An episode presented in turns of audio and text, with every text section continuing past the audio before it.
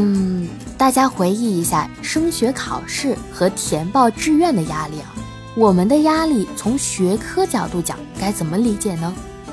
我们可以先看一看心理学这门学科和哪些学科可以扯上关系。前苏联科学分类学家凯达洛夫院士把心理学定义于他们所绘制的科学三角形。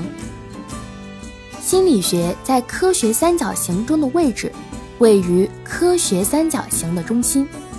而三角形的三个顶角分别是自然科学、社会科学和哲学。后来，随着科学技术的发展，凯达洛夫为科学三角形做了补充。他在自然科学和哲学之间更接近于自然科学，加了一个数学；在自然科学和社会科学之间加了一个技术科学。哲学和社会科学共同构成了人文科学，数学和哲学共同构成了思维科学。因此，心理学是在哲学、自然科学和社会科学交合点上形成的一门具有综合性的交叉学科或边缘学科。从心理学在整个科学体系中所处的位置和与他们的关系来看。心理学是一门具有提供分享和解决问题独特视角的综合性基础学科，它与哲学、自然科学和社会科学有着紧密不可分割的联系。哇，这个好像挺有意思的。嗯。主播呀，可能很多听友啊，他没有时间打开这个专辑里的心理学三角形学科图，你接着就念一下我专门写给这个听友的文字吧。好嘞。不过啊，友情提示一下，大家可以反复收听本专辑的心理学节目，以免一知半解哦。同时。可以打开这幅心理学三角形学科关联图，边听边学习。小耳朵们可以一边听一边动手画一画哦。你可以想象一下，有一个等腰三角形放在桌面上，三角形的底边靠近你的胸口，那么远离你胸口的这个顶角，我们就称为上方顶角。假设左右两条边。分别为三厘米，那么底边为九厘米。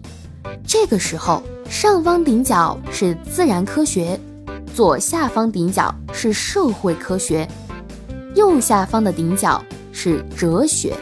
上方的顶角往右方画一厘米的虚线，再往下方画一厘米，同时右下方的顶角。朝上方斜画两厘米的虚线，与上方顶角的右虚线重合，这个点就是数学。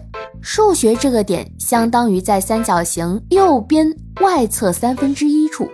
数学与哲学这条边构成了思维科学，哲学与社会科学这条底边就是人文科学。